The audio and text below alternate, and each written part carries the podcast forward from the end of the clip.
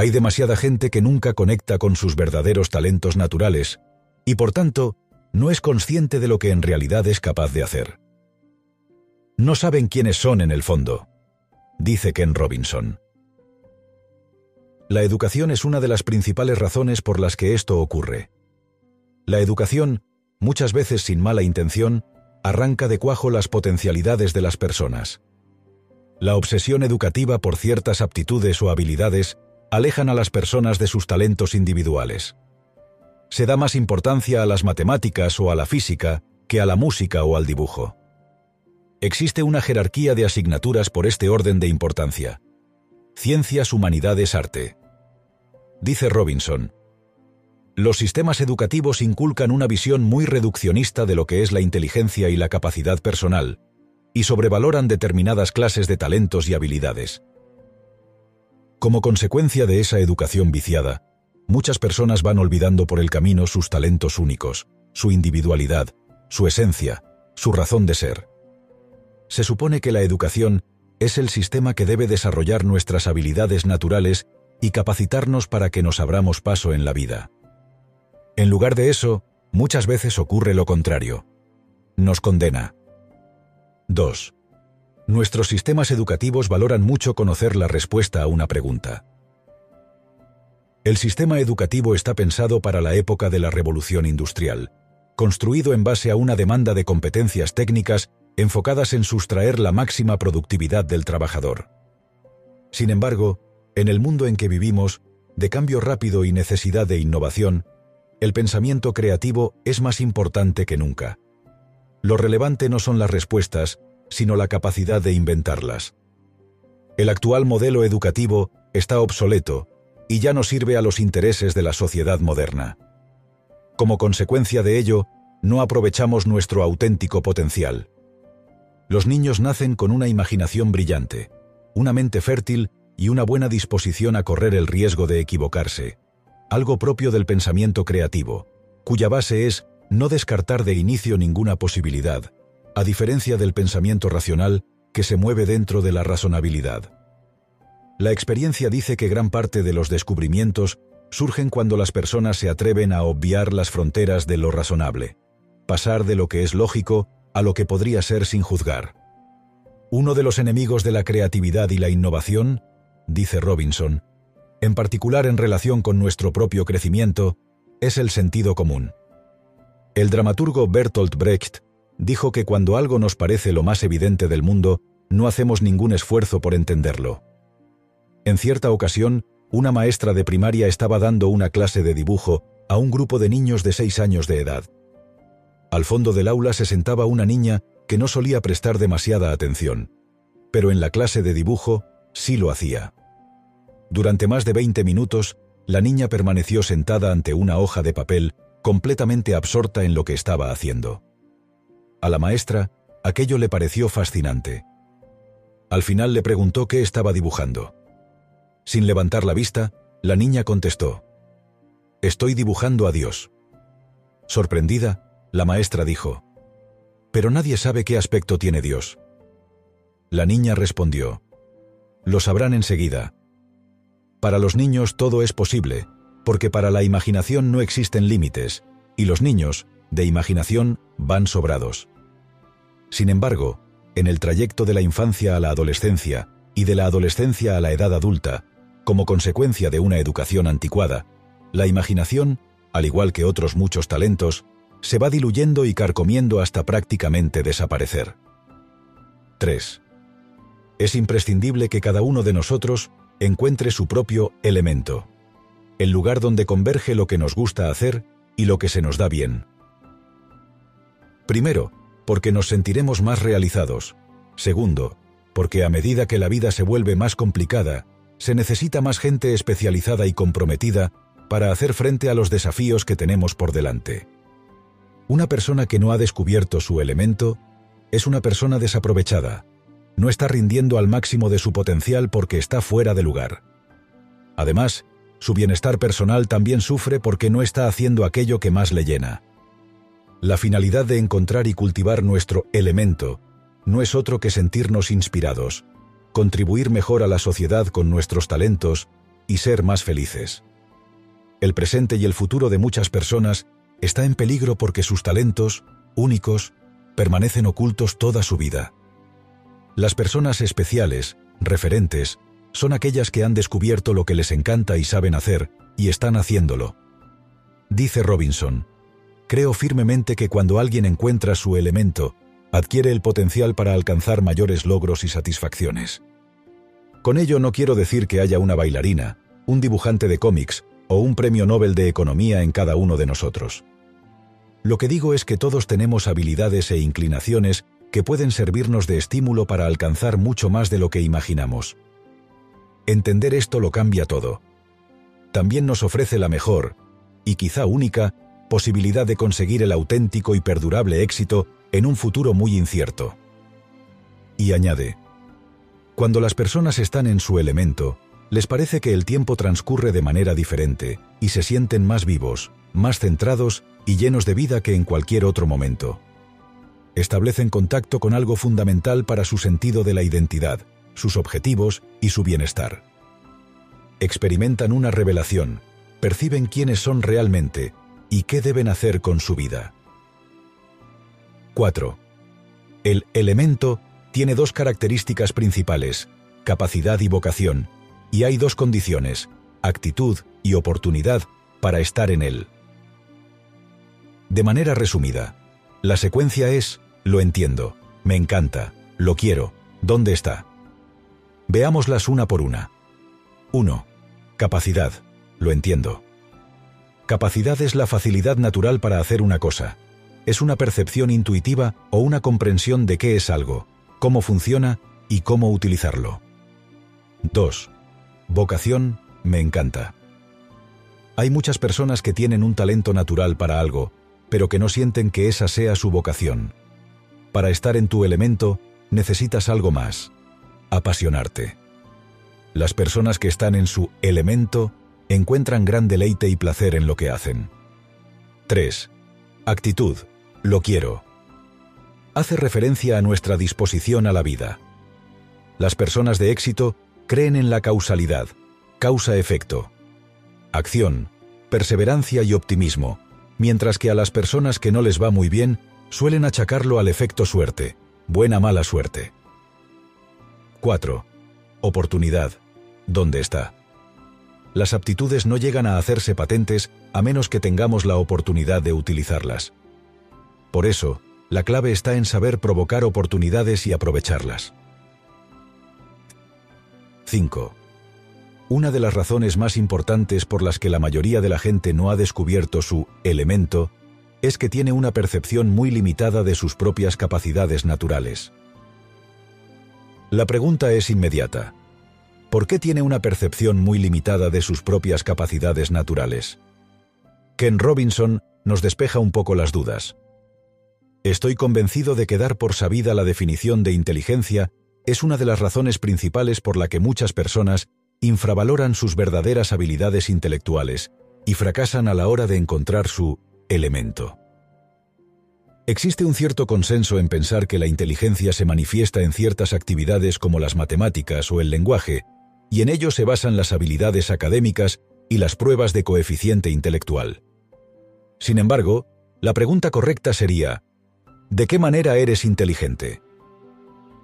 Howard Gardner, profesor de psicología de la Universidad de Harvard, ha sostenido con gran éxito que tenemos no una sino múltiples inteligencias inteligencia lingüístico-verbal, lógica matemática, visoespacial, musical, corporal cinestésica, interpersonal, intrapersonal y naturalista. No hay una más importante que otra, y todos tenemos distintos puntos fuertes en diferentes inteligencias. Por eso la educación debería tratarlas por igual, para que todos los niños tuviesen la misma oportunidad de desarrollar sus habilidades individuales. Lo que sí podemos afirmar es que la inteligencia humana parece tener al menos tres rasgos principales. 1. Es muy heterogénea. Es decir, muy diversa. No se limita a habilidades verbales o matemáticas. La inteligencia puede dejarse ver en cosas que poco o nada tienen que ver con los números o las palabras. Si no aceptas tu diversidad, acabarás siendo lo que se supone que debes ser. 2. Es muy dinámica. Es decir, el cerebro humano es muy interactivo, utiliza múltiples partes del cerebro. La utilización dinámica del cerebro, al favorecer nuevas conexiones entre las cosas, da lugar a la innovación. Einstein entrevistó a poetas para aprender más sobre el papel de la intuición y la imaginación, y también recurría al violín en busca de inspiración cuando su trabajo le planteaba algún reto. Él sabía que el desarrollo intelectual y la creatividad llegan a través de la comprensión de la naturaleza dinámica de la inteligencia. El crecimiento se produce a través de la analogía, ver cómo se relacionan las cosas, en vez de ver solo lo diferentes que pueden llegar a ser. 3. Es muy peculiar. La inteligencia de cada persona es tan singular como su huella dactilar. Puede que haya diferentes formas de inteligencia, pero cada uno de nosotros las utiliza de forma diferente. Cada persona es un perfil diferente de habilidades consistente en una combinación de inteligencias dominantes y latentes. 6. La forma más elevada de inteligencia consiste en pensar de manera creativa. La mayoría de las personas creen que la inteligencia y la creatividad son cosas totalmente diferentes, que podemos ser muy inteligentes y no muy creativos, o muy creativos, pero no muy inteligentes. Pero no es así. Como apunta Robinson, gran parte del trabajo que realizo con algunas organizaciones consiste en demostrar que la inteligencia y la creatividad van de la mano. Estoy convencido de que no se puede ser creativo y no actuar inteligentemente. Al asociar habitualmente la inteligencia a aspectos académicos, hay personas muy válidas en unos ámbitos que acaban creyendo que no lo son en absoluto. A menudo se asocia la actividad creativa a profesiones artísticas, pero es mucho más que eso. La creatividad es la actividad que nos lleva a concluir de la mejor forma posible una tarea. Y en eso consiste, precisamente, la inteligencia. La capacidad de encontrar soluciones y resolver problemas. Por tanto, se puede ser creativo en cualquier disciplina o ámbito. Ciencia, matemáticas, ingeniería, emprendiendo o gestionando una familia. Se puede ser creativo en cualquier cosa que suponga utilizar la inteligencia, dice Robinson. Se puede ser creativo en la música, en la danza, en el teatro, en las matemáticas, en los negocios, en nuestras relaciones con otra gente. Las personas son creativas de maneras tan singulares porque la inteligencia humana es extraordinariamente heterogénea. 7. Estar en la zona es estar en lo más profundo del elemento. O lo que se conoce como estar en flow, una especie de experiencia mística, experiencia de flujo, en la que todo es mágico. Una de las señales más significativas de que estamos en la zona es la sensación de libertad y autenticidad. Sentimos que estamos haciendo lo que se supone que tenemos que estar haciendo, dice Robinson, y siendo lo que se supone que tenemos que ser. También el tiempo se siente de forma distinta en la zona. El tiempo tiende a pasar más rápido, con mayor fluidez. En su famosa obra Fluir, una psicología de la felicidad, el doctor Mihaly Csikszentmihalyi escribe, El elemento clave de una experiencia óptima es que es un fin en sí misma. La actividad que nos consume se vuelve inherentemente gratificante, incluso si en un principio se emprendió por otras razones. Cuando la gente se coloca en situaciones que la llevan a estar en la zona, conecta con una fuente de energía primaria. Está literalmente más viva debido a ello. Cuando estamos en la zona sentimos una profunda conexión con nuestro sentido de identidad, quiénes somos, y nuestro sentido de vida, para qué estamos aquí. Y cuanto más vivos nos sentimos, más podemos contribuir a la vida de los demás. Estar en la zona, o en flow, no es solo una cuestión conceptual, sino que cuando vivimos esa experiencia se producen cambios fisiológicos. Es posible que el cerebro libere endorfinas y el cuerpo libere adrenalina. Puede haber un incremento de la actividad de las ondas alfa, cambios en nuestro metabolismo, en el ritmo de nuestra respiración o de los latidos del corazón. Dice Robinson, cualquiera que sea la forma de llegar hasta ella, estar en la zona es una experiencia poderosa y transformadora. Tan convincente que puede llegar a ser adictiva, pero una adicción en muchos sentidos saludable. Estar en la zona tiene mucho que ver con utilizar de forma óptima el tipo de inteligencia que tengas. Cuando una persona se encuentra en la zona, se alinea de modo natural con una forma de pensar que funciona mejor para ella. Cuando las personas utilizan un estilo de pensamiento totalmente natural a ellas, todo sucede con mayor facilidad. 8. Las barreras para encontrar el elemento son como tres círculos de restricción concéntricos. Estos círculos son personales, sociales y culturales. Encontrar el elemento es algo maravilloso, pero por lo general no es algo que está esperando en la puerta de tu casa.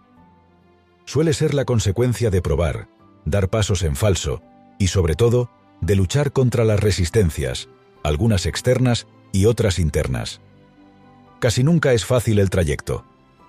Los grandes sueños presentan siempre dificultades, como escribe Robinson, a veces el desafío está en el interior de uno mismo, en la falta de confianza o el miedo al fracaso. A veces la verdadera barrera la forman las personas cercanas a ti y la imagen y las expectativas que tienen de ti. Otras veces, los obstáculos no son las personas que conoces, sino la cultura general que te rodea. Todas las personas libramos tres batallas. 1. Con uno mismo. Por un lado, tenemos que luchar contra nuestros miedos. Los miedos que no controlas te controlan.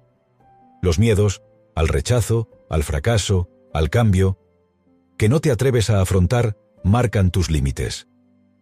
El miedo es quizá el obstáculo más común para encontrar el elemento, dice Robinson. 2. Con los demás. Por otro lado, tenemos que luchar contra la necesidad de aprobación de familiares y amigos.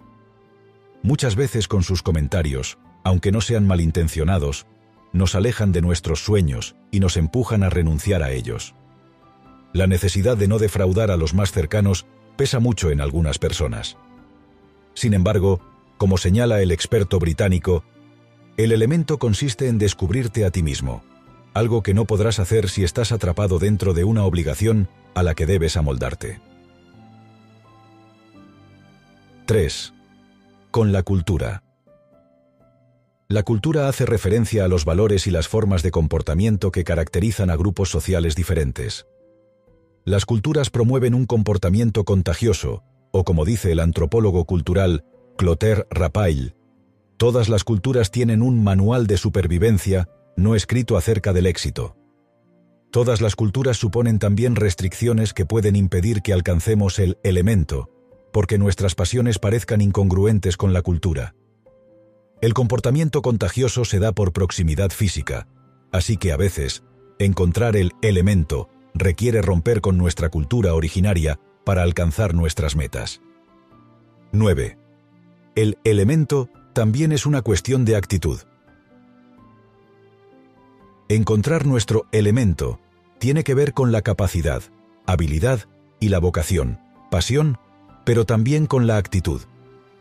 La actitud hace referencia a nuestra predisposición ante el aprendizaje, el miedo, el fracaso, el rechazo, el error, el riesgo o las oportunidades. Tiene que ver con nuestra forma de afrontar e interpretar todo lo que nos ocurre. Parece obvio que una buena actitud favorece la buena suerte. Una buena actitud ayuda a que el viento sople a nuestro favor. Una buena actitud no soluciona las cosas sin más, pero sí nos predispone a hacer las cosas de mejor manera. Y si haces las cosas de mejor manera, las cosas mejoran. Nuestra actitud ante la vida es un buen indicador acerca de cómo será nuestro futuro. En su libro Nadie nace con suerte, el psicólogo Richard Wiseman nos explica un estudio que llevó a cabo con 400 personas excepcionalmente afortunadas y desgraciadas. Unas y otras tienen una serie de patrones que las definen. Las primeras suelen sentirse protagonistas de su vida. Las segundas creen que es el azar quien rige sus vidas. Las primeras son capaces de convertir cualquier acontecimiento negativo en un aprendizaje. Las segundas todo lo ven como una bendición o una maldición. Las primeras suelen tomar acción para provocar que ocurran cosas. Las segundas suelen esperar a que se den las condiciones perfectas. Las primeras suelen ver a las personas con confianza y como una oportunidad de crecimiento, las segundas con desconfianza y como una amenaza. Las primeras suelen considerar la perseverancia un valor fundamental porque rara vez las cosas van bien a la primera. Las segundas pretenden que todo sea ideal desde el primer momento. Y así podríamos continuar. Encontrar el elemento no es casualidad, hay que llevar la iniciativa, y en ello es fundamental nuestra actitud. Con una buena actitud, las cosas siempre acaban funcionando razonablemente bien. 10. A menudo, encontrar nuestro elemento requiere de la ayuda y orientación de otras personas. Las soluciones a tu vida no siempre tienen por qué venir de ti, a veces pueden venir a través de otras personas. Por eso, tienes que dejarte ayudar y también pedir ayuda directamente. La ayuda es algo fundamental para avanzar en la vida. Es un rasgo de inteligencia, de ganador. Otra cosa nos hace quedar estancados. Pero para pedir y recibir ayuda se requiere humildad y dejar el ego, que suele ser grande, a un lado. Nos da miedo parecer débiles, ser dependientes o estar en deuda. Pero la vida funciona así, nadie lo sabe todo. Cuanto antes aceptes la realidad, antes podrás adaptarte y pedir, recibir, ayuda. Algunas personas, por ejemplo, los mentores, gracias a su experiencia, pueden ayudarnos a ganar más claridad y visión sobre nuestra vida. Pueden ser muy útiles para orientarnos hacia dónde encaminar nuestros pasos y encontrar el elemento, ya que pueden ver cosas que nosotros no somos capaces de apreciar. Los buenos mentores cumplen cuatro funciones. 1. Reconocer. Los talentos que otros no son capaces de ver. 2. Estimular. A creer en las posibilidades que uno mismo atesora. 3. Facilitar. El camino mediante consejos, técnicas, herramientas. 4. Exigir. Empujan a ir más allá de lo razonable, a estirarnos, a desafiar nuestros límites. Os pido un favor que me sigáis en mi canal de YouTube Mente-Presocrática, para seguir en el camino del desarrollo personal